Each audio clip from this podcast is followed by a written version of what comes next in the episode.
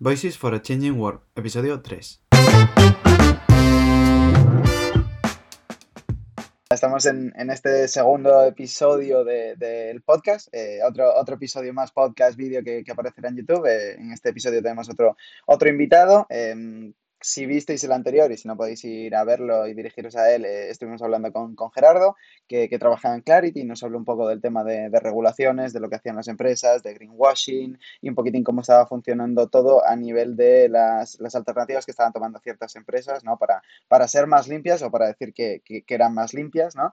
Y, y, bueno, en este segundo episodio, un poco intentando seguir con, con esta idea de, de, mostrar un poco el impacto que tienen nuestras acciones en, en distintos ámbitos, eh, tenemos a, a otro invitado que, que también eh, es conocido mío, ¿vale? Fue compi mío también de, de trabajo, ahora ya no, eh, ahora, ahora os dirá dónde, dónde está trabajando y demás, su, su nombre es Luis, y, y bueno, en, en, este, en este episodio, en este caso, vamos a hablar de, del sector de la aviación, que, que es de algo de, de, lo que controla él bastante, y, y bueno, ya ahora, ya os contaré un poco porque, eh, hola Luis, gracias, gracias por venir, tío, te agradezco mucho que, que me des estos ratillos para, para charlar, y, y nada, te dejo que, que nos hagas una, una introducción, ¿Quién, ¿quién es Luis, tío? Bueno, pues yo obtuve la, la, la licencia de piloto comercial Ajá. y, y, he estado trabajando, bueno, primero en Ryanair, después en, en Flyby, una escuela de pilotos, eh, en instrucción en el departamento de, de operaciones. Uh -huh. Después en, en Europer, un broker, viendo un poco más lo que sería la parte comercial del sector de la aviación. Y, y ahora estoy en el centro de control de operaciones de, de Volotea, haciendo un poquito cálculos de combustible, análisis de rutas, meteorología y, y bueno, más un, un, enfoque un poquito más técnico ¿no? de, de ese sector. Vale, vale, vale, perfecto. O sea que podemos decir que, que a nivel de la, la, aviación, y yo que te he conocido, lo, lo, tienes bastante controlado, te mola mucho, sabes un montón, tío, que lo, lo cual me, me, llamó mucho la atención porque yo también estoy, estoy ahora, por así decirlo, en ese mundillo, aunque no, aunque no controlo, pero ni, ni la mitad que tú. Y, y, bueno, pues por eso precisamente te agradezco porque, porque creo que, que vamos a poder aprender un montonazo de cosas de, de, lo que nos cuentes y demás. Y, y bueno, eh, al final no, no toma a nadie de sorpresa, ¿no? Sabemos todos lo que es la, la industria de la aviación eh, ligado a lo que a nosotros nos interesa, que es, que es la parte de sostenibilidad, un poco la, la, parte de, del impacto y demás. Eh, lo que me gustaría es que, nos metamos, por así decirlo, en, el tema. Sabemos que, a nivel de transporte en otros ámbitos, como por ejemplo coches y demás, eh, se está intentando llegar a, a, este, a, esta forma de conseguir un medio de transporte más, más limpio, ¿no? Con, con los modelos híbridos, incluso los, los modelos eléctricos de, de coches. Y, y, me gustaría que, que, nos cuentes o que nos hagas una pequeña introducción a nivel de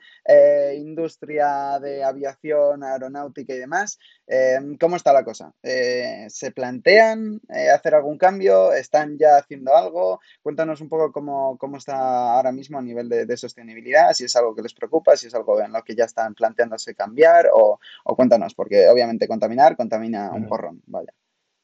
Bueno, eh, tenemos la parte, digamos, pues de, desde el punto de vista de ingeniería, ¿no? Que uh -huh. se están buscando nuevas soluciones desde pues, aviones eléctricos, motores con pilas de hidrógeno, el uso de biocombustibles.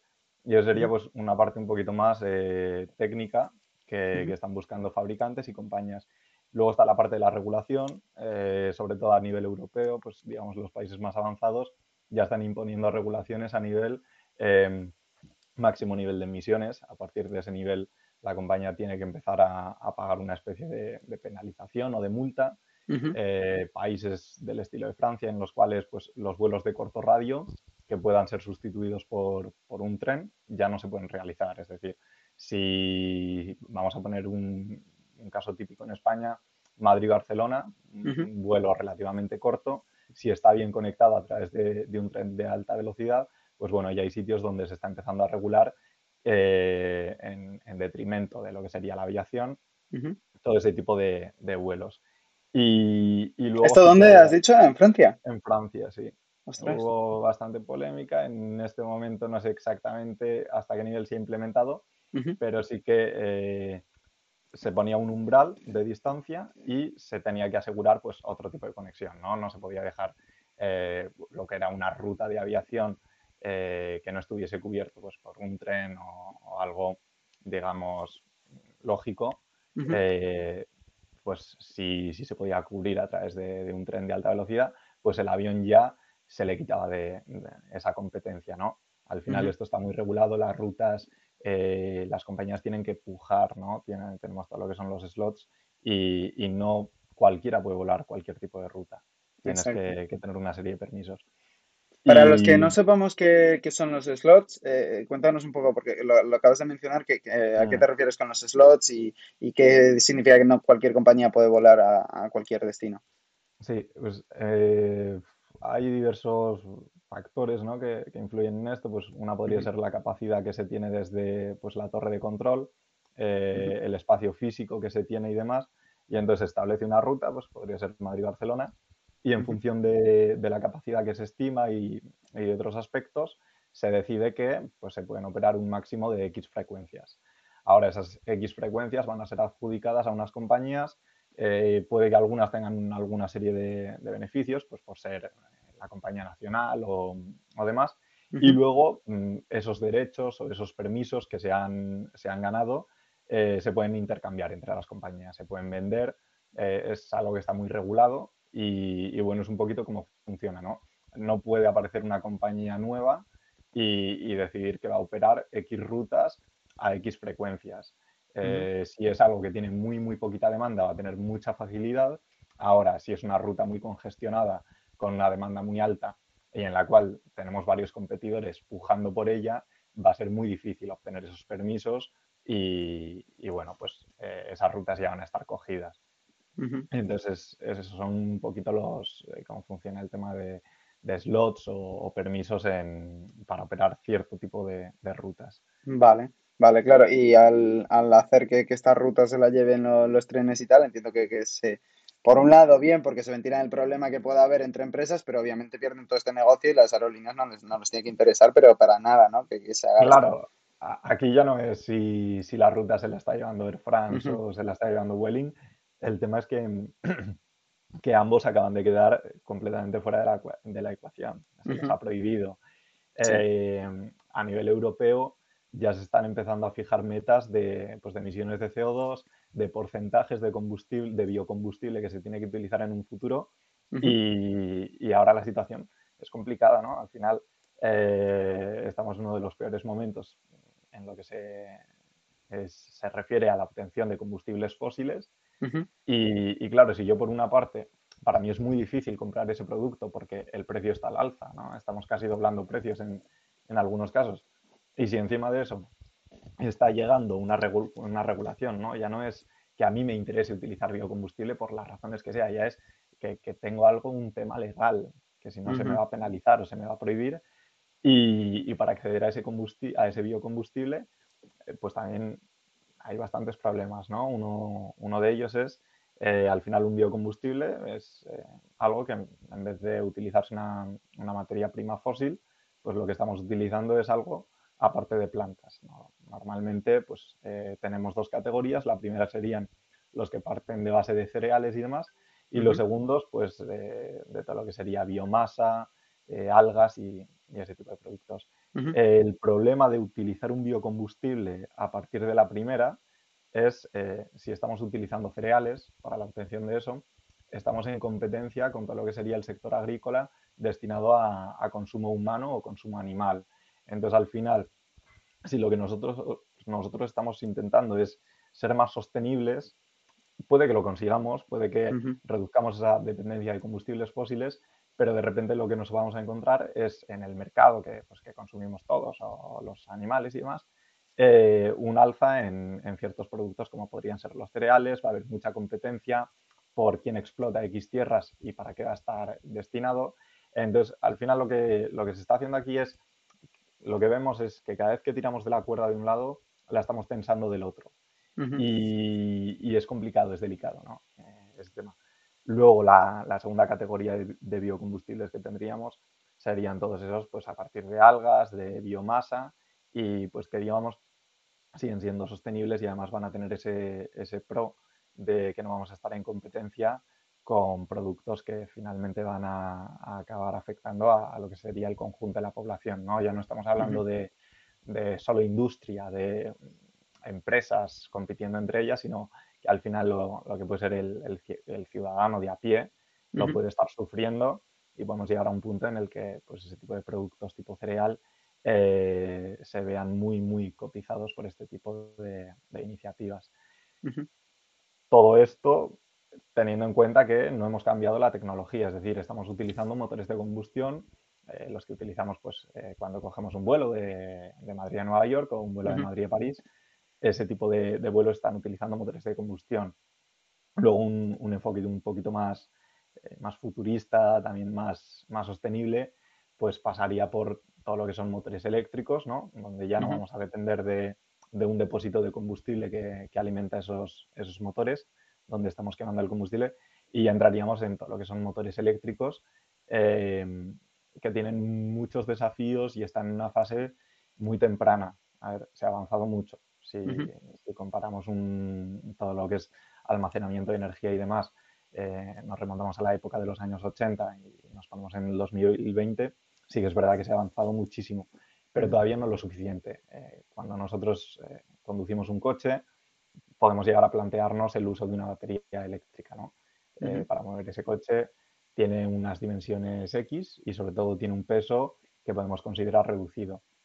Cuando movemos un avión eh, tenemos que tener en cuenta que los aviones pesan muchísimo y que una de las cosas que, de las que se benefician para su rendimiento y para, para realizar ese tipo de vuelos es que un avión, vamos a poner un ejemplo ya de largo radio, cuando despega de Madrid y tiene destino a Nueva York, lo que es el peso en despegue y lo que es el peso en, aterrizaje es muy, muy diferente, porque todo ese combustible que ha, ido, que ha ido quemando, pues se ha ido deshaciendo de él. Cuando estamos hablando de, baterías, las baterías pesan muchísimo y lo que nunca vamos a poder hacer es deshacernos de ellas en mitad del vuelo. Y una batería pesa lo mismo, esté a plena carga o no tenga nada de carga. Además, es una, una, tecnología que, digamos, todavía no, no se ha probado en aviación, ¿no? Eh, aviación podemos decir que los motores a, reacción, pues desde los años 60, 70 hasta el día de hoy, pues se han ido perfeccionando, ha habido mucha inversión, eh, mucha innovación, ¿no? Estamos con motores a día de hoy muy eficientes y los, los comparamos con, con, etapas más tempranas y, demás. Pero claro, en, en, aviación, motores eléctricos es algo que a día de hoy prácticamente no se escucha. Y, y lo que se ha testado son, son muy poquitos años, si lo ponemos en, en la comparación, ¿no? Entonces, bueno, yo creo que es una tecnología, yo creo que es, lógica, que en algún momento la veremos, la empezaremos a ver sobre todo en, avionetas, ¿no?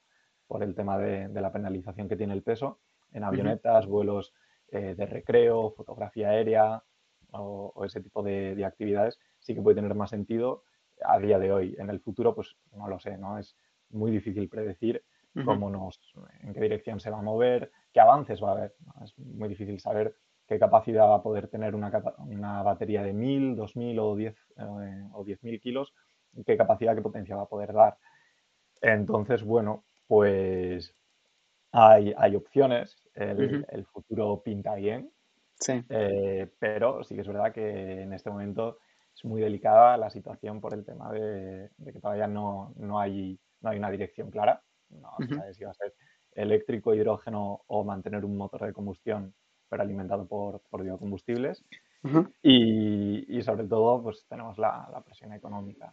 Siempre, siempre hay que mirar eso. Y, yo creo que el sector de la aviación es un sector muy, muy frágil, donde es muy difícil que una empresa quiebre.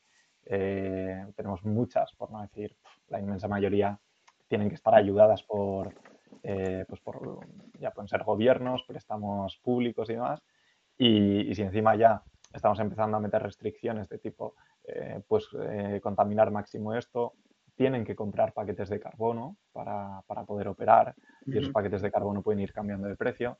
Entonces, bueno, es, es complicado, pero, pero bueno, yo creo que hay que ser optimista y que, bueno, poquito a poco, ¿no? Bueno, sí, sí, sí, eso es de lo que se trata, que poquito a poco.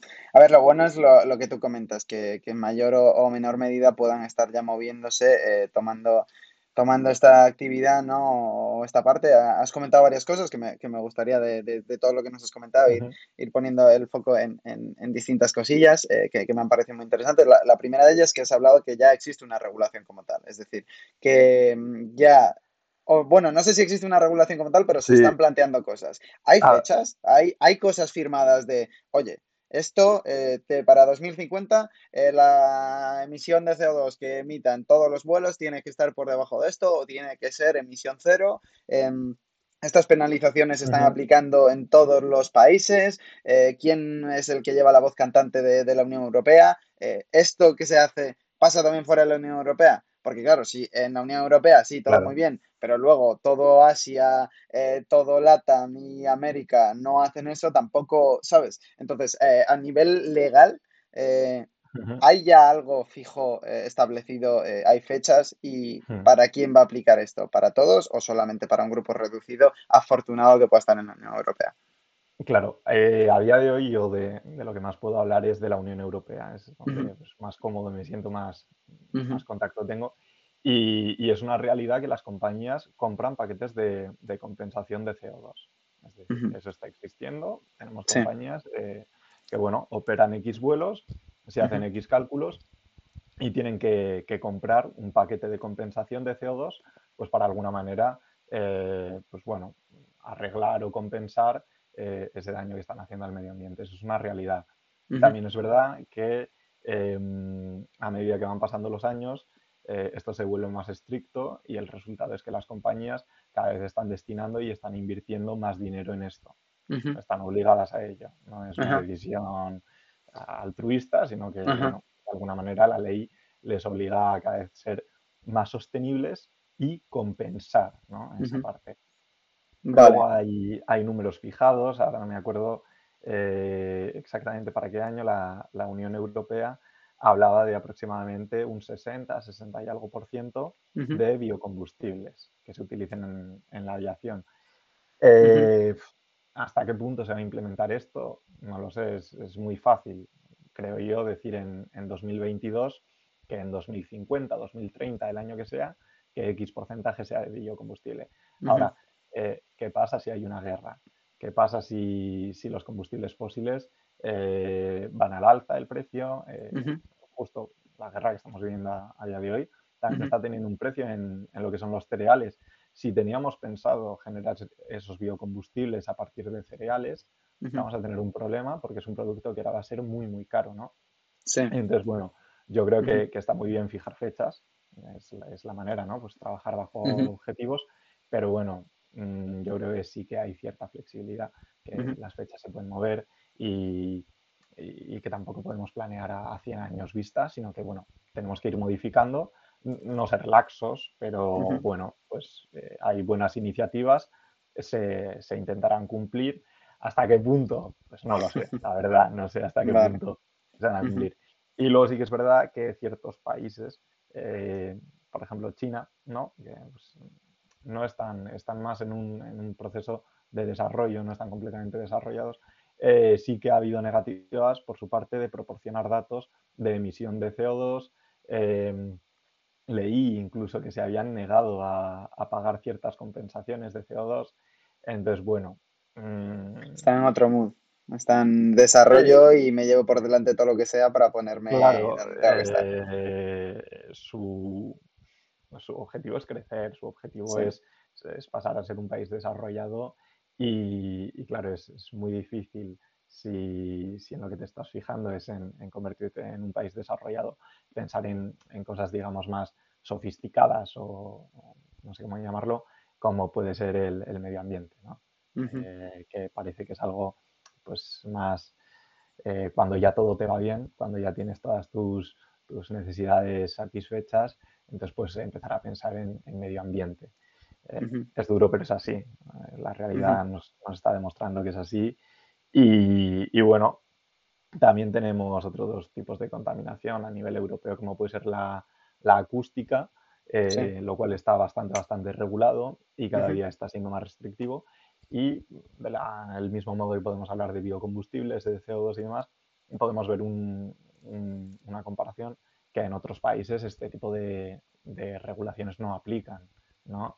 Entonces sí que es verdad que todo lo que tenga que ver con sostenibilidad, que al final va a tener un impacto negativo a nivel económico, ¿no? aunque estemos hablando del medio ambiente, sí es verdad que económicamente eh, es, más sacrificado operar siendo sostenible. Eh, parece que está más reservado como si fuese un poquito más un lujo para, para países desarrollados, eh, muy centrados dentro de, la Unión Europea, ¿no? Donde no, no, puede ser que un país diga, no, pues yo lo hago así, no, no, no, aquí se decide esto y, pasamos todos por el aro. Entonces, bueno, mm, es, un poquito lo que hay. Sí que es verdad que, los números, si, si, comparamos, cada vez nos estamos enfocando más a, a motores más sostenibles. Es una realidad que cada vez se, se emite menos CO2 por motor, también es verdad que cada vez hay más aviones, ¿no? Hay sí, todo en conjunto. Exacto. Entonces, bueno, es, es, una industria que tiene mucho poder, que es muy, muy útil a nivel logístico. Eh, es, increíble, ¿no? Las conexiones que hace, los, los, tiempos, cómo se reducen y demás. También es verdad, pues, que, que es dañina para el, el medio ambiente y, y, bueno, pues hay, hay, hay metas que no sé hasta qué punto pueden ser de, de realistas. También comentabas al principio greenwashing. Eh, estamos viendo anuncios en, televisión, ¿no? en, periódicos y demás, de, compañías que se ponen la medallita por, utilizar biocombustibles. Bueno, habría que ver ¿no? hasta, qué punto son sostenibles, hasta qué punto esto no es un poquito un lavado de cara. Eh, habría que ver muchas cosas que, que se quedan detrás de, Sí, que, hay muchas empresas al final intentando maquillar, haciendo una pequeña acción y, generalizando para todo lo que han hecho, eh, eh, tanto lo que están haciendo como lo que han hecho en su pasado y parece que haciendo algo o maquillando algo ya, ya, ya intentan cubrir por, por, todo, todo el daño, por así decirlo, que, que han hecho y, y, que continúan haciendo a pesar de que, de que intenten maquillarlo. Pero bueno, por lo menos eh, lo que me comentas, hay una serie de fechas, aunque sí que es verdad que veremos eh, si se cumple o no. Eh, yo tengo por aquí también el dato, me parece que es el 63% que se busca que sea biocombustible, el 63% para 2050. ¿Cuál es el porcentaje actual de esto? Lo desconozco. Pero si tuvieses que hacer un wild guess, ¿cuál sería? ¿En torno al muy 10? Bajito, no lo, no lo sé, muy bajito. Además tenemos que tener en cuenta eh, que no todos los países cuentan con la misma cantidad de, biocombustibles. Al final es algo difícil de, producir y, que se está utilizando, pues bueno, en, ciertos lugares sí que es verdad. Eh, al principio pues había como más, eh, no sé, la gente era más reacia a utilizarlos y que ahora tenemos compañías, pues tenemos Iberia, tenemos Volotea, que están utilizando biocombustibles no sé hasta qué punto de manera puntual o de manera más habitual, pero bueno, yo creo que, a día de hoy es, algo que se está trabajando en ello, se está mejorando, pero no, no, está claro eh, hasta qué punto eh, esto es viable y, sobre todo el biocombustible está muy bien y, a ver, yo obviamente lo, apoyo, pero yo creo que siempre hay que pensar cómo vamos a generar ese biocombustible. Es decir, em, no vaya a ser que llegue un punto en el que por querer utilizar, digamos, un 100% o un 60, 70, el porcentaje que sea, eh, de dónde lo estamos sacando y, cuál es el precio de obtener ese biocombustible. Está muy bien, el biocombustible en lo que es en su producción eh, consume un CO2 que luego el avión lanzará ese CO2 durante la, durante la combustión y entonces al final tenemos un ciclo cerrado en el que el combustible que yo uso y, que lanzo CO2 a la atmósfera es absorbido en el proceso de producción del mismo combustible, lo cual es muy positivo. Sí, pero eh, ese combustible, ¿de dónde está saliendo? Si está saliendo de, biomasa o, digamos, de, residuos, pues puede ser muy positivo. Ahora, si estamos empezando a, utilizar campo, ¿no? Estamos ocupando X superficies, incluso se hablaba en algunos sitios de que, de que se tenía que deforestar, ¿no? Pues para hacer más, eh, que se pueda cultivar en, en X zona. Y claro, ahí ya el concepto de sostenibilidad pues se queda un poco pues de aquella manera, ¿no? Porque la, la, idea o lo, lo, perfecto sería ese, ese modelo que, que, estás comentando, ¿no? De, de, de utilizar esa, esa materia que ya se ha producido, que ya es desecho y tal, y producir a partir de eso. Obviamente, si tienes que eh, deforestar, si tienes que utilizar más campo para crear más plantas de las que sacar todo esto, pues sí que es verdad que, ese concepto se queda un poco, pues eso, de, aquella manera, ¿no? sí, em, un poco. Exacto, exacto. Eh, entonces, entiendo, ¿cuál es el que está más avanzado ahora mismo? Eh, ¿El que procede de biomasa o el que viene de estos otros recursos? Porque al final entiendo que los otros recursos son finitos, es decir, estamos hablando de combustibles fósiles, que son lo que, se utiliza ahora, vaya, pero eso también es un recurso finito. Y sí que es verdad que ahora mismo puede salir más rentable para todas las empresas, pero conforme em, este combustible se vaya acabando o vaya escaseando, los precios también aumentarán mucho. Y a las empresas que hayan hecho este cambio antes, al final, eh, a una cuestión de, obviamente, a carrera de 100 metros, eh, a hoy eh, te sale más rentable a ti como empresa, como aerolínea, seguir utilizando este combustible fósil, pero, pero en el long run, por así decirlo, a, la carrera de, de fondo, no sé ya hasta qué punto te sale rentable esto, más que nada porque por una cuestión de precio, cuanto menos haya, que es hacia donde vamos a, un poco conducidos porque, porque estamos consumiendo demasiado todos estos recursos, el combustible fósil es, viene un recurso que es finito, es decir, no, en algún momento se tiene que acabar y cuanto más cerca vayamos de eso, eh, los precios entiendo que, subirán, ¿no? Entonces, ¿cómo lo ven esto las empresas? Están, entiendo que ya estarán reaccionando ante ello. Eh, es complicado, ¿no? Eh, las empresas, como funcionan, normalmente es compran partidas de combustible. Llega una empresa, la que sea, y, le dice al proveedor de combustible, ya sea empresas tipo Repsol, BP, que les van a comprar X cantidad, la dejan comprada y luego la van utilizando. No es el mismo modelo del usuario que va a la gasolinera, pone 50 litros y paga 70 euros. Aquí lo que se hace es yo te compro mil litros a mil euros y luego yo, cada vez que voy a la gasolinera, voy gastando de ese combustible que, ya está pagado a X precio. Eh, claro, aquí hay mucha competencia de en qué momento lo compro. Igual me sale muy bien comprarlo ahora, eh, justo en un momento preguerra, y luego yo estoy gastando ese combustible que había comprado a un precio muy bueno. Eh, también hay casos en los que incluso se compra y luego se vende, ¿no? Es un mercado cotizado donde se, puede estar incluso pujando por, ese combustible y, luego tenemos, esto va completamente en contra de, lo que es la, sostenibilidad, eh, es una práctica muy utilizada que se llama tankering, en la cual tú vas a utilizar tu avión como un avión cisterna, es decir, tú vas a hacer, pongamos que despegas de Madrid y vas a, digamos, a, Bilbao, por ejemplo.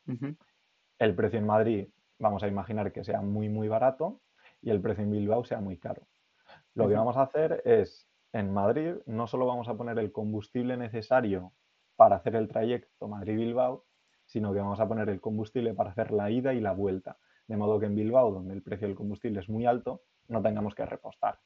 Esto a nivel económico es muy positivo, pues por el tema de que si a mí me lo venden a uno, ¿por qué te lo voy a comprar a ti a dos? Ahora, desde el punto de vista de la sostenibilidad, lo que estamos haciendo es, estamos haciendo volar un avión durante más tiempo con una cantidad de combustible muy superior a la que necesita. Si un avión es más pesado, necesita más potencia. Si necesita más potencia, va a consumir más combustible y las emisiones que va a lanzar van a ser superiores. ¿no? Entonces, bueno, esto también es una práctica eh, que a día de hoy se está utilizando pues, por el tema ya... Y que es legal, entiendo. Sí, completamente legal. Sí, sí, sí. Claro, es, simplemente ese tema. A nivel nacional podemos encontrar diferencias, ¿no? Entre, entre aeropuertos, pero es que a nivel internacional, si yo estoy haciendo un vuelo, ya sea de, medio radio, ¿no? A nivel europeo, como a, otros países, eh, las diferencias de precio pueden ser muy, muy altas. Entonces, a mí me puede interesar, vamos a poner que estoy despegando, despegando de, un, de, un, aeropuerto donde el combustible eh, es a precio regalado, a mí me puede interesar poner mi avión hasta arriba, es decir, hasta que no quepa un kilo más y, lanzar al, cielo una ballena llena de, combustible, que eso va a consumir mucho, pero eso es lo que vamos a nivel económico, esto interesa, ¿no? Entonces, bueno, tenemos prácticas eh, que a día de hoy van, van un poquito en contra de la sostenibilidad, pero es que al final es eso, estamos hablando de, empresas que tienen que mirar por, por su beneficio económico desgraciadamente, ¿no? Y que lo miran a muy corto plazo, por lo que, por lo que entiendo. Es decir, ahora necesitamos hacer dinero ahora y necesitamos ahorrar ahora, porque estas compras que me comentas de combustible eh, son compras que ¿cuánto puede durar? Es decir, ¿yo puedo comprarte a ti Repsol para varios años? ¿O suele ser para periodos de actividad? Pero, desde luego no es para una semana, ¿eh? estamos hablando de, de, meses, incluso un año, no sé exactamente.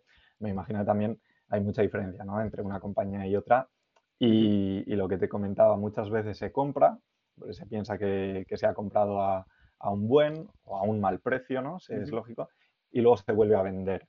Es decir, yo a ti te digo que te compro mil, litros y es que no voy a usar mil litros, venga, pues te, vendo 700 de esos de los que te había comprado. Entonces, bueno, tenemos ahí, la verdad que es todo bastante volátil, eh, es todo bastante movido, no, es algo, no es algo fijo, no es algo con lo que se juegue a, corto a largo plazo. Es, como tú comentas, bastante, bastante a corto plazo, aunque sí que es verdad que eh, cuando se compra combustible se suele comprar a muy, muy, muy grandes eh, cantidades y a X proveedores. ¿no? Al final hay, hay, veces que en, la operativa de las compañías lo que se ve es que aterrizas en un aeropuerto y, y no, no, pones combustible simplemente porque no es tu proveedor. Y como no es tu proveedor, no tienes un acuerdo, no tienes un buen precio, entonces a no ser que, que realmente a nivel operativa necesites repostar porque, porque el avión si no no da, pues te las ingenias para hacer este tipo de, prácticas, el, llamado tankering, que es, bueno, pues en un avión de pasajeros, nosotros pues como usuarios no lo vamos a ver como pasajero, pero puede ser que, en lo que son los depósitos llevemos mucho más combustible del necesario, estemos utilizando el avión un poco como si fuese un avión cisterna, porque nos va a reportar ese beneficio. Y luego tenemos por el otro lado alguna compañía que todo lo contrario, va con el combustible justo, justo para llegar al destino. Claro, a ver, esto depende, ¿no? Si al final, si yo voy a hacer un Madrid-Bilbao y, en Madrid es, muy caro, simplemente en Bilbao me interesa repostar. Yo simplemente voy a poner el combustible necesario. Todo esto está estipulado, el mínimo legal que, tiene que llevar y la teoría dice que se cumple, ¿no? Luego la práctica, pues siempre hay, hay, casos que, son excepcionales y algún avión pues que declara una emergencia por, falta de combustible. Entonces, pero bueno, esto al final, a ver, eh, aviación es un entorno muy seguro, eso, eso es un hecho, da, miedo, ¿no? Porque se está volando y... sí, exacto. A, ver, obviamente se caen pocos, pero el que se cae... Claro, pero asusta mucho. Asusta, que está, muy controlado el sector de la aviación y, y eso. Entonces, bueno, yo creo que, a nivel sostenibilidad la aviación es mala. Hoy por hoy, no, hay mucho que hacer, ¿no? No hay mucho que hacer. Pero, pero bueno, sí que creo que, hay ideas buenas, que, a día de hoy las, propuestas que hay se están cumpliendo, puede que sea parcialmente, pero se están cumpliendo. Tenemos compañías comprando CO2, yo creo que eso hay, que verlo como, todo un progreso. Eh, si comparamos los motores, ¿no? de reacción, sí que es verdad que es un motor que no, no deja de emitir CO2, pero si lo comparamos con, con motores anteriores, son increíbles. Es decir, a, nivel ingeniería, el progreso que se ha hecho eh, a nivel CO2, a nivel ruido, mm, todo ese tipo de, de, emisiones se han reducido una barbaridad. Y, y entonces, bueno, yo yo creo que también hay que ser positivo desde ese punto de vista. Vale, mencionas el tema del ruido eh, y antes también lo has mencionado con el tema de la contaminación acústica y demás. ¿Cómo afecta este hecho, es decir, cómo afecta este ruido al medio ambiente? Eh, porque no, o sea, puede ser porque es algo súper nuevo, obviamente, contaminación acústica es algo que hemos escuchado todos, pero a nivel de ¿Cuál, es el impacto que genera que haya mucho ruido para el medio ambiente? Aparte de que nos moleste muchísimo, que un avión vaya pasando y que vaya zumbando. Claro, a ver, eh, al final el avión solo mete ruido en aproximación aterrizaje y despegue y, el ascenso inicial. Luego ya vuela suficientemente alto como para no meter ruido. En los aeropuertos interesa que estén cerca de núcleos urbanos para que tú tengas una reunión, tengas unas vacaciones, aterrizas en, la capital de un país y prácticamente al momento estás en, tu casa o en, la oficina en la reunión. el, problema de esto es que el avión mete ruido, va a pasar cerca de la ciudad y, está molestando a la gente y al final la contaminación acústica pues es algo que, que tiene un impacto, ¿no?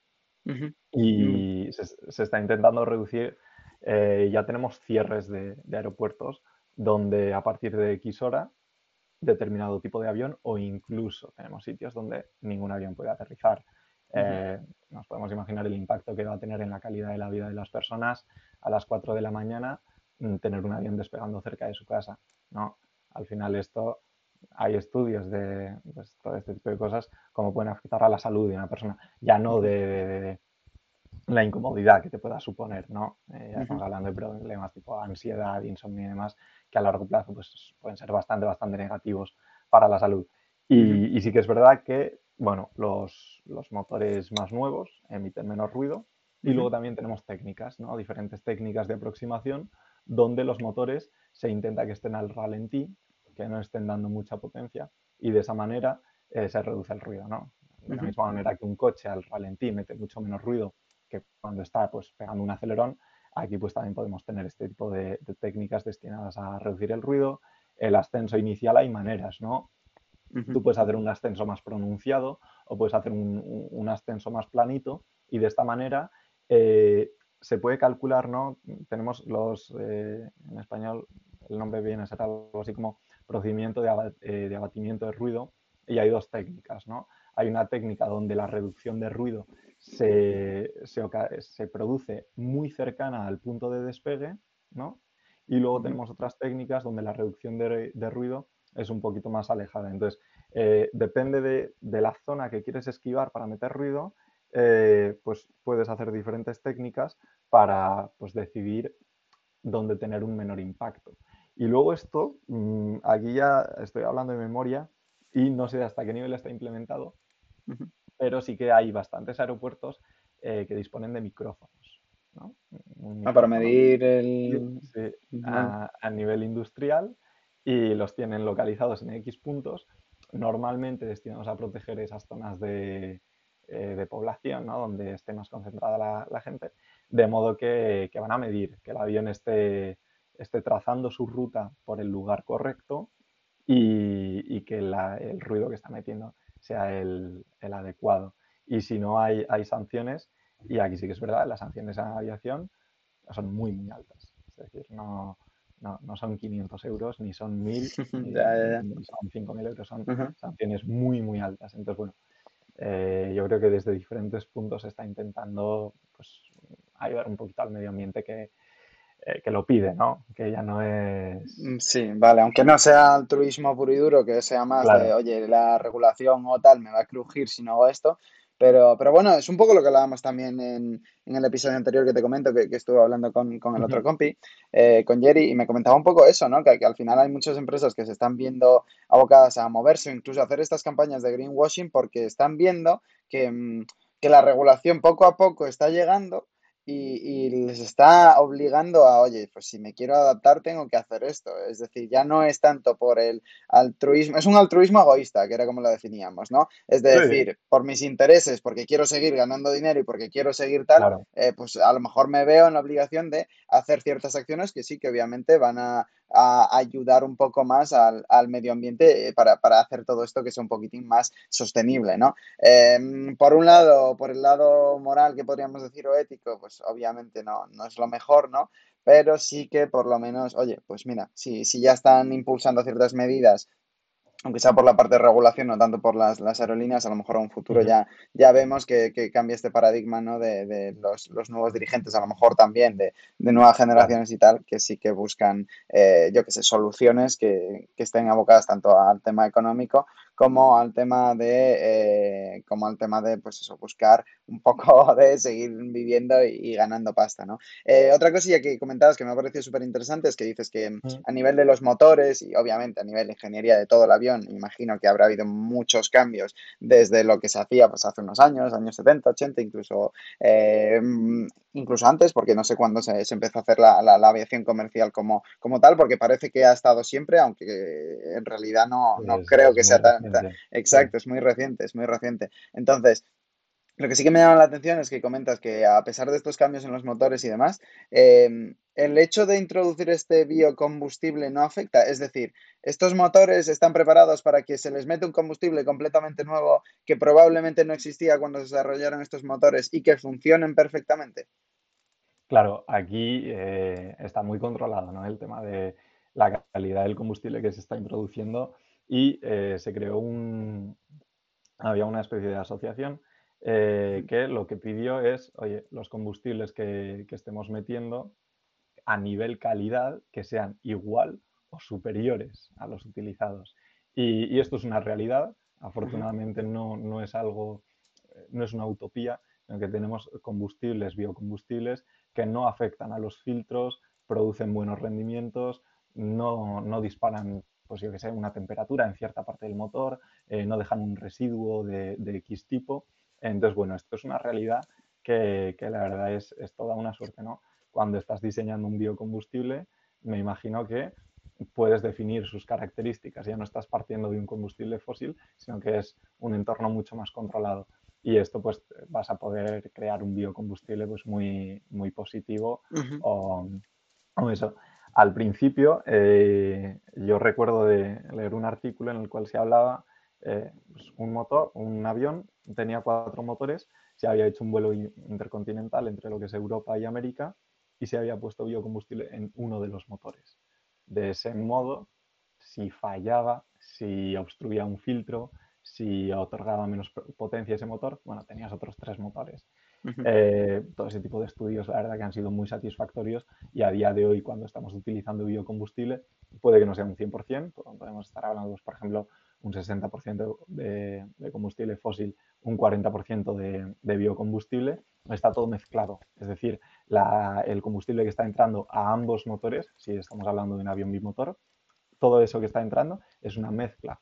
Ya no estamos segregando que una planta de potencia funcione con biocombustible y la otra con uno convencional, por si acaso, ¿no? Ya tenemos una tecnología suficientemente avanzada y sobre todo suficientemente fiable como para, con los ojos cerrados, repostar un avión con biocombustible y estar seguro de que no tiene un impacto negativo en los filtros, o si tiene un impacto negativo en los filtros, ese filtro se, se cambia, ¿no?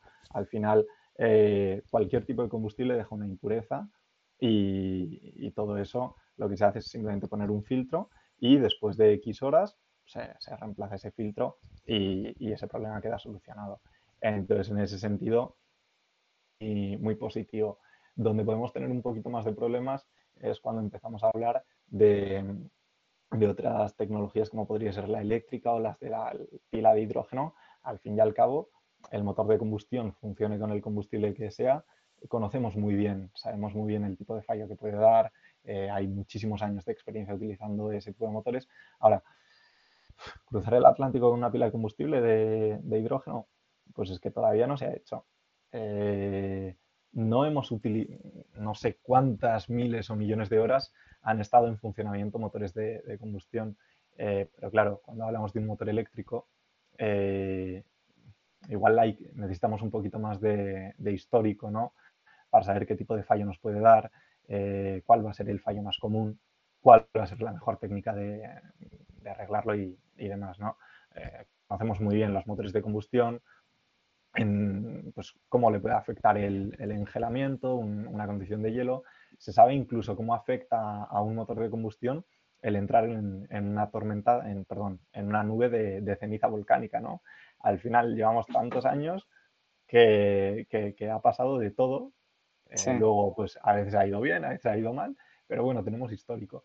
Y luego con estos nuevos motores, pues bueno, habría que ver un poquito el tipo de fallos que pueden dar y, cómo solucionarlo. Pero bueno, yo creo que es eh, simplemente un, tema de, histórico, de generar histórico a base de ponerlos a prueba. Y... Mm. Vale, porque eh, entonces entiendo que no hay absolutamente ningún problema porque se utilice este biocombustible en estos motores de combustión. ¿Se ha hecho algún viaje plenamente, no solamente con un tanto por ciento, sino plenamente con biocombustible? Yo creo que sí, sí. Sí. Sí, dirías que sí? Ahora, sí, sí, sí. Antes de decir el, avión además. Por tanto, es completamente fiable. El problema está en lo que hablábamos antes de la producción, de cómo producirlo, de si resulta rentable para estas aerolíneas, pero a nivel de que sea una solución probada y segura, es algo que completamente se podría.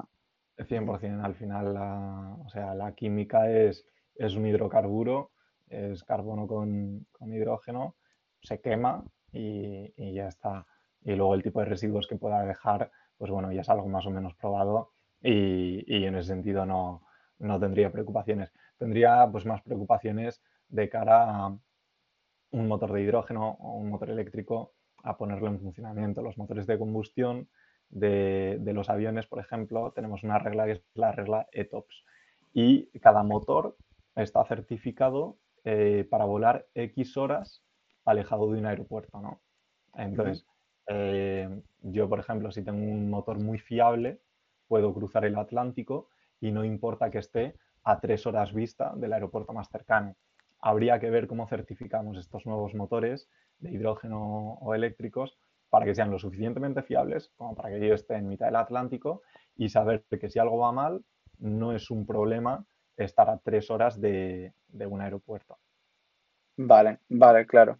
Vale, vale, claro. Al final es lo que tú dices, falta, falta un poco histórico, falta saber que, pues eso, todas estas situaciones, qué, qué pasaría. Eh, porque ¿cuál sería la, la principal diferencia? Estamos hablando de tres tipos de motores distintos, ¿no? El de combustión, que me dices que es el que se lleva utilizando toda la vida y demás, y luego has introducido pues eh, otros dos motores, uno de ellos que sería, que sería el eléctrico, ¿no? Que, que entiendo que, que todos nos podemos hacer una idea de lo que sería, que al final sería una El batería como, como un aparte, coche. eso es, con una batería.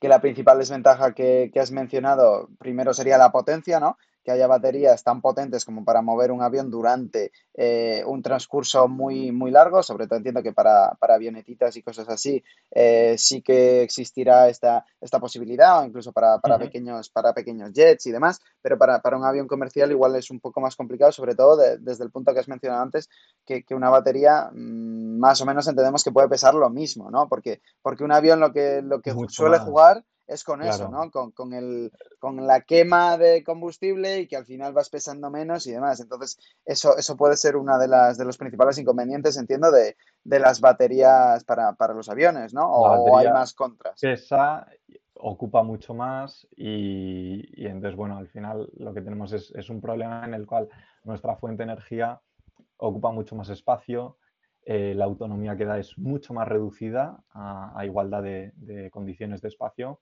y, y- y la potencia, sí es verdad, eh, cualquier motor eléctrico, la entrega de potencia es muy buena, lo que es la entrega de potencia, pero la potencia que da no es buena a día de hoy en comparación con un motor de reacción. Es decir, si yo creo que si yo quiero crear un motor eléctrico que dé mucha potencia, equivalente a la de un motor de reacción, es muy difícil, muy, muy difícil. Vale. Y ahí está el tercer motor que, que estabas comentando, que es el motor de reacción, que este, ¿cuál es la principal diferencia que tiene con el de, con el de combustión o, o el tradicional? Es decir, ¿qué, qué El, incorpora el o mejoras hidrógeno. Eso es. Luego tenemos el, el tercer tipo de motor, sería el de hidrógeno. El motor de hidrógeno, bueno, luego puede funcionar de diferentes maneras, puede ser al final un motor de hidrógeno que sea muy similar a, a uno de, de, eh, de combustión, tenemos diferentes tipos de motores. Ahora el hidrógeno, nuevamente, tiene una penalización de espacio y de peso. El queroseno, si yo miro la energía que me da el hidrógeno o que me da el queroseno, el queroseno en un espacio mucho más reducido da mucho mejor. Y luego aquí entramos en una parte un poquito más técnica que es el centro de gravedad. Yo tengo que equilibrar muy muy bien el avión y sobre todo que a medida que ese combustible va desapareciendo, la distribución de masas en ese avión va a ir cambiando. Esto puede afectar a, a todo lo que es la seguridad del vuelo, ¿no?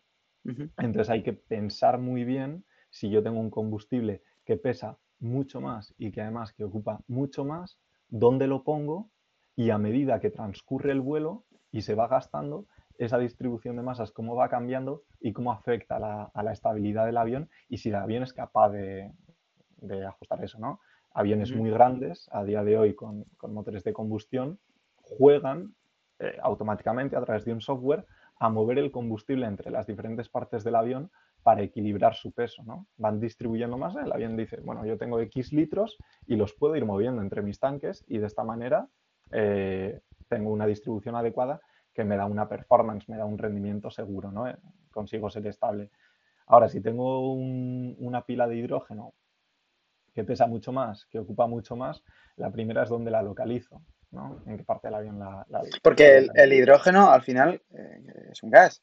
Es decir, ¿cómo lo metes claro, en luego, una batería? No... Bueno, el, o sea, esos serían al final, pues, eh, van, van comprimidos, ¿no? Y, y, es un tanque, pues digamos, a, a presión ¿no? de, de, hidrógeno. Pero el problema también del hidrógeno es cómo lo transporto. Yo a día de hoy todos nos podemos imaginar un, un camión cisterna o los aeropuertos lo que suelen tener es una red de conductos donde, por donde fluye el queroseno y el repostaje es muy fácil de hacer. Eh, el queroseno lo podemos tener a 5, a 10 grados. Además, el, el, hidrógeno requiere unas condiciones de presión, de temperatura y demás que hacen mucho más difícil lo que es la logística del transporte y el repostaje de los aviones. Y nuevamente nos enfrentamos al mismo problema de falta de experiencia de, oye, yo tengo un aeropuerto que funciona perfecto con, con queroseno, tengo todo muy estudiado y para mí es muy fácil repostar ese avión. Ahora, si me introduces un nuevo combustible, eh, ¿de dónde lo saco? ¿Cómo lo transporto? ¿O cómo lo almaceno? Voy a tener, infra... estoy hablando a corto plazo, ¿tengo infraestructura suficiente para soportar ese combustible? ¿Dónde lo voy a almacenar? ¿En qué condiciones? ¿Cómo de caro va a ser eh, transportar ese combustible y almacenarlo para poder distribuirlo, eh, digamos, de un modo rápido?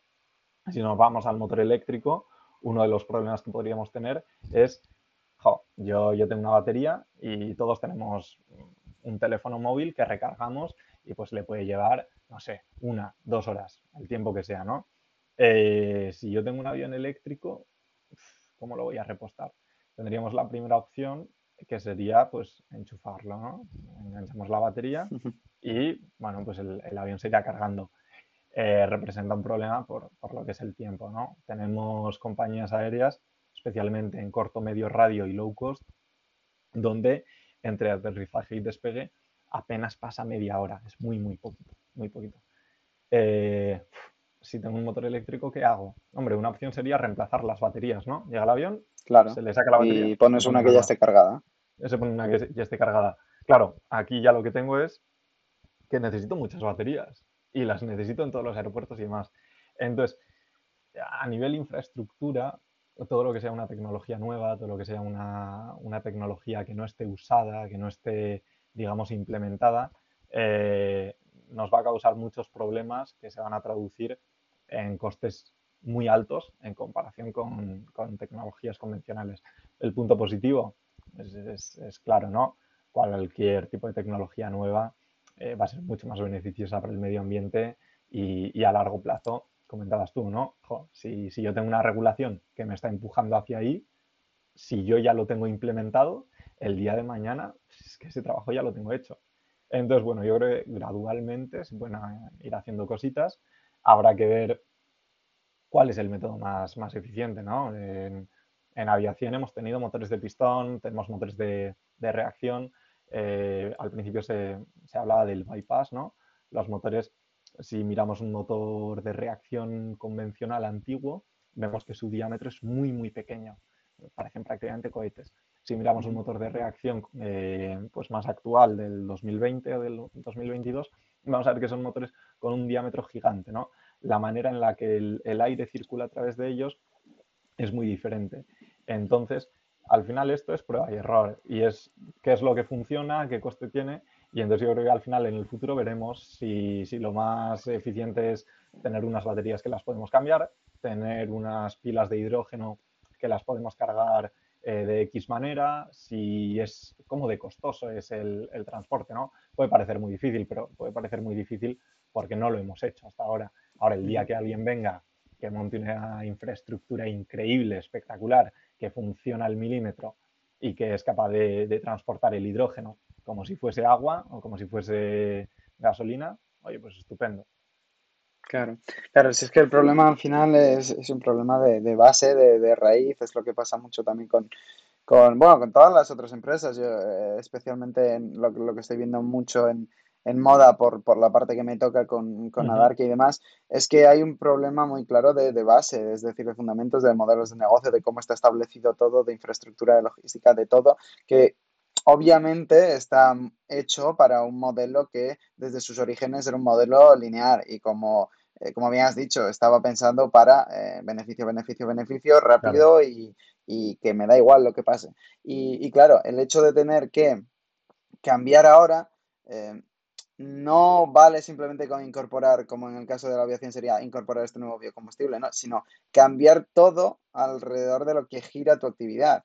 Eh, no vale solamente utilizar algodón orgánico, sino, oye, pues todas las fábricas que tienes donde tienes explotada a la gente, donde no pagas un salario justo, donde tal y cual, todo eso que básicamente es la base de tu propio negocio y es lo que te permite tener mm. luego los precios en Europa como los tienes eh, y tener unos envíos como los tienes y demás, entonces es muy complicado eh, cambiar de, de la noche al día esto y, y por eso precisamente también es, es un poco la conclusión que llegamos, que hay muchos que, que deciden de, oye, como necesito una acción rápida, pero cambiar mi negocio eh, completamente no es algo rápido, me decanto por, por el greenwashing, que como veo no ocurre solamente en otras empresas, sino que, que en aviación también puede, también puede darse, ¿no?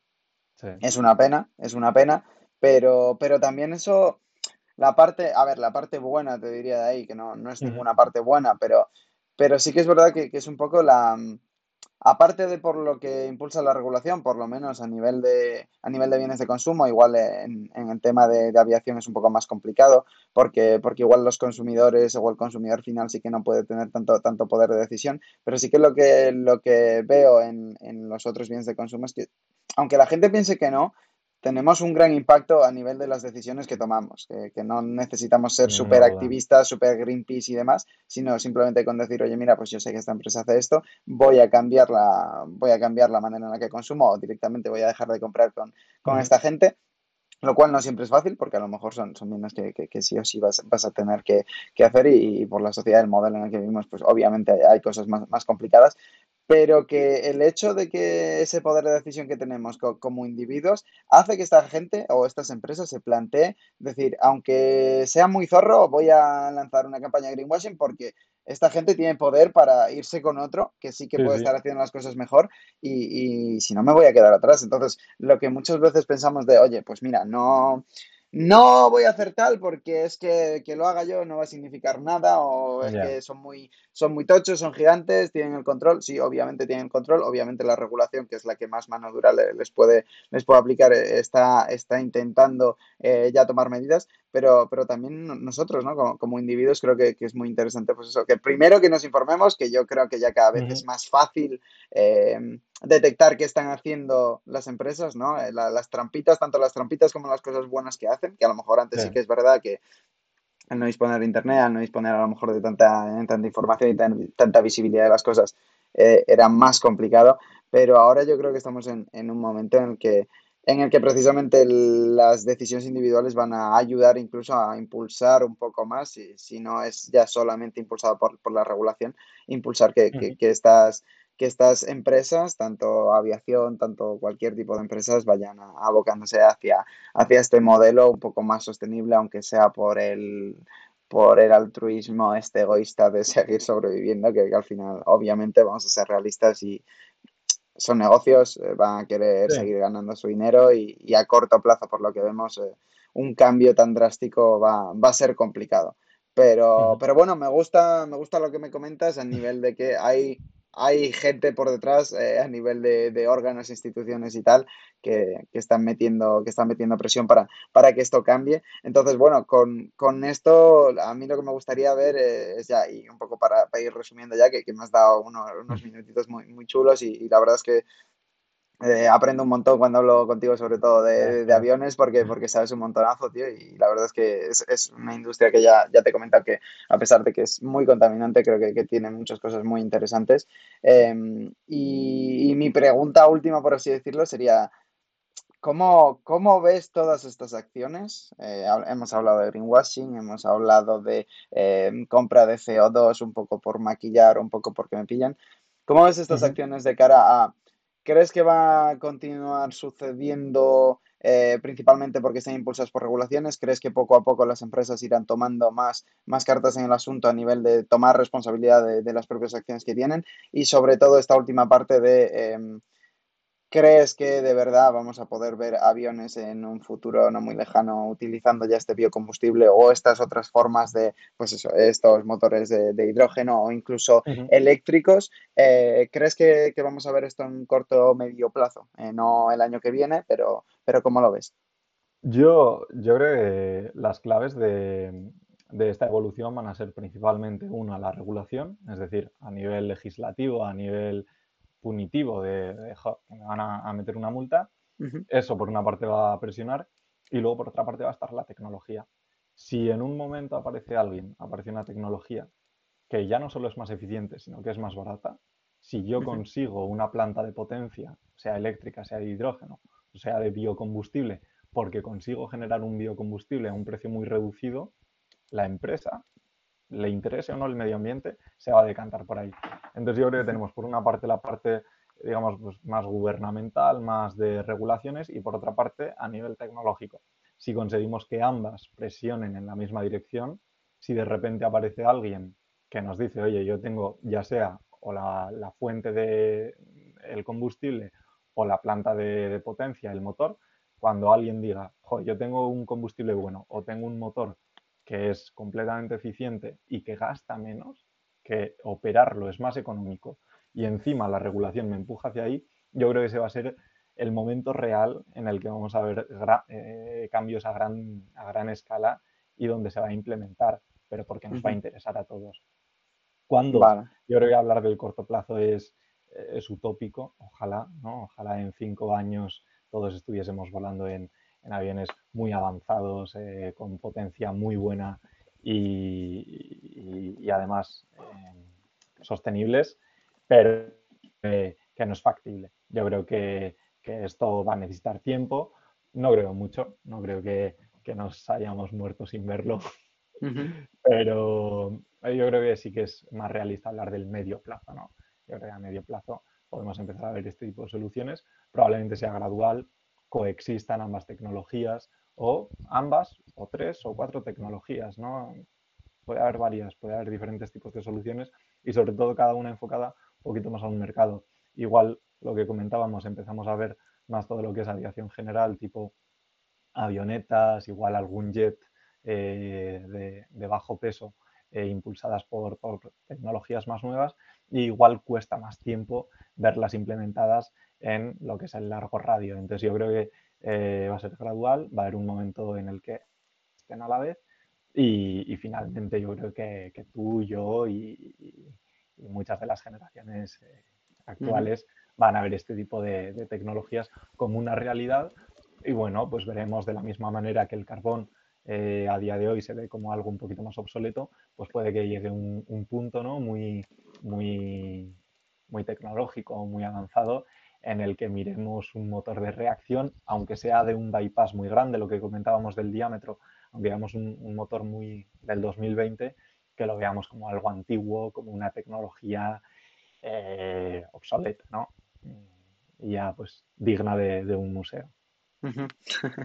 estaría guay, estaría guay, la verdad, que, que fuese en ese, en ese medio, medio plazo por, por la cuenta que nos trae y yo creo que también por la cuenta que, que, les va a traer a las empresas porque mm, es que sinceramente creo que, que ya no que ya no es tanto de, oye, vamos a ser eh, súper, súper conservadores con el medio ambiente y tal y cual, que estamos llegando a un momento en el que es, eh, o es eso, o, o, es Marte, o, es morir. Eh, de hecho, estaba escuchando el otro día un, podcast de, de, que hablaba el fundador de Eura, no sé si sabes lo que es, lo de la carne esta que, que no es carne, que es plant-based. Mm, sí, ¿vale? sí, sí. Y, estaba hablando y, le comentaba el, el que, que, dirigía el podcast que el discurso era un poco distinto, ¿no? No era tanto de que, que, luego al final todo lo que tiene detrás también apoya eso de proteger los animales y demás, pero, pero el discurso era un poco distinto, no, no, no era tanto de hay que ser vegetariano, hay que ser vegano porque, eh, porque sí, porque tenemos que proteger a los animales, porque, porque el campo, porque tal, sino el discurso era un poco más de, oye, nos gusta la carne, queremos seguir comiendo carne, queremos daros otras alternativas.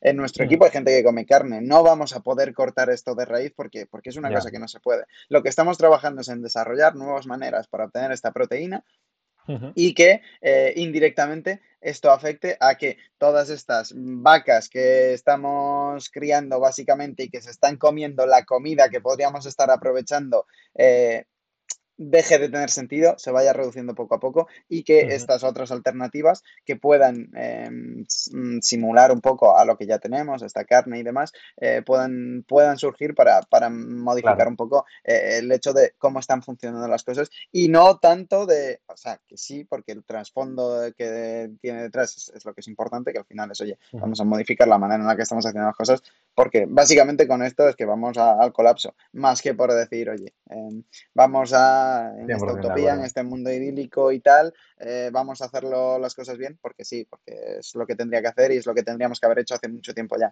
Pero ya creo que todas las empresas están dando cuenta, es que no me queda más remedio hacer esto para seguir subsistiendo y, porque, porque estamos llegando a un momento en el que los, los recursos eh, que parecían que, iban a existir toda la vida, iban, pues eso, eh, felicidad plena, tal y cual, se conoce que no, que no hay tantos y, ya estamos viendo ciertos, exacto, ya estamos viendo ciertos impactos y, la verdad es que es, es, una putada, ¿no? Pero, pero bueno, yo creo que aunque, aunque ya puede ser que vayamos tarde y, y tengamos la suerte de estar en sitios donde a lo mejor no se nota tanto el impacto de estas acciones, que ya hay sitios donde, donde ya están un poco puteadas, por lo menos que, nos activemos, es decir, que, ya empecemos a, tomar estas acciones y, me parece muy interesante conocer, pues es un poco lo que el objetivo de esto, ¿no? ¿Qué, están haciendo las distintas industrias? Fuera de que parece ser que en todas mm, no vamos a encontrar que hay trampitas, em, pero bueno, Esperemos que de cara, de cara a unos años eh, podamos tener, pues eso, tanto más trazabilidad de todas las empresas, eh, como de verdad, oye, que estas acciones eh, sean, reales y no sea una campaña de marketing diciendo, oye, hemos volado con combustible tal, o oye, nuestras prendas son completamente tal, o no maltratamos a animales para probar o testar nuestros productos, pues eso, eso sería lo, idílico, pero sinceramente espero que la regulación se, en todos los aspectos vaya, vaya cambiando, vaya abocada pues eso, a mejorar la, la, situación en la, que, en la que estamos y en la que nos hemos metido nosotros, básicamente. Y, bueno, pues eso, eso es básicamente. Así que nada, con esto ya te querría, te querría ir despidiendo, agradecerte de nuevo el, el tiempecito que me has dado. Te querría decir a la gente que le puede interesar indagar mucho más sobre, sobre este tema, tanto a nivel de aviación como regulaciones, como sostenibilidad de aviación. No sé si no sé, me has comentado antes que leías artículos, algo que nos quieras recomendar, no sé si algún libro, si algún portal donde puedan ir, pues a nivel de website, a nivel de algún blog, donde puedan meterse para, seguir esto o poder eh, investigar más a fondo cómo están las cosas en la aviación. En, la prensa convencional podemos encontrar prácticamente todo, todo lo que serían, sobre todo relacionado con empresas que, que puedan mm, querer algún, algún tipo de publicidad o, de sonido. Y luego tenemos algún medio del estilo preferente más enfocado al, sector turístico y que tiene un apartado especial de aviación. Es aviación genérica y, podemos encontrar puntualmente artículos de, medio ambiente.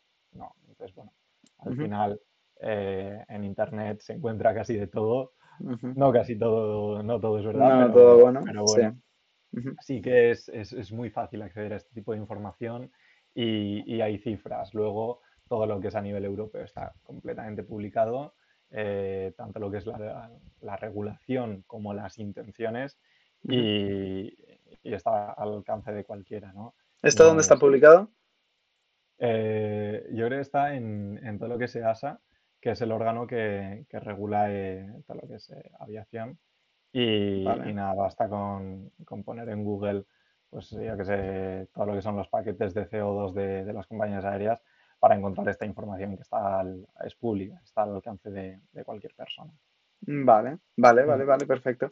Perfecto, pues nada, entonces lo dicho, el que quiera investigar, obviamente Internet es, una muy buena herramienta, hay que, hay que saber bien también lo que, lo que vemos, no creernos todo lo que veamos, porque como hemos hablado, obviamente hay muchas empresas que, lo están intentando maquillar un poquitín, pero, pero bueno, si, si no podemos hacer otra cosa, o sea, no podemos hacer nada mejor que, buscar, indagar y poco a poco nos daremos cuenta nosotros también de, Exacto, exacto, de, de lo que de verdad suena a no ser Rick, parece falso, y lo que eh, obviamente dices, bueno, pues mira, esto sí que parece que, puede tener sentido, base y, fundamento. Así que nada, bueno, con esto dicho, Luis, eh, tío, un placer. No sé si eh, quieres que, bueno, pues si quieres puedo pasar el LinkedIn por si alguien busca piloto y demás, que te puedan contactar si te quieren seguir la pista, si eso puedo dejar tu, LinkedIn en la, descripción del podcast y genial. Por supuesto. Genial, para el que quiera y cualquier duda, cualquier cosita, oye, yo también estoy encantado de si puedo poner un poquito de luz en, esto, desde lo que yo sé, que tampoco soy ningún experto, pero bueno, eh, bueno. que sea, yo, estoy encantado. La verdad que ha sido un placer.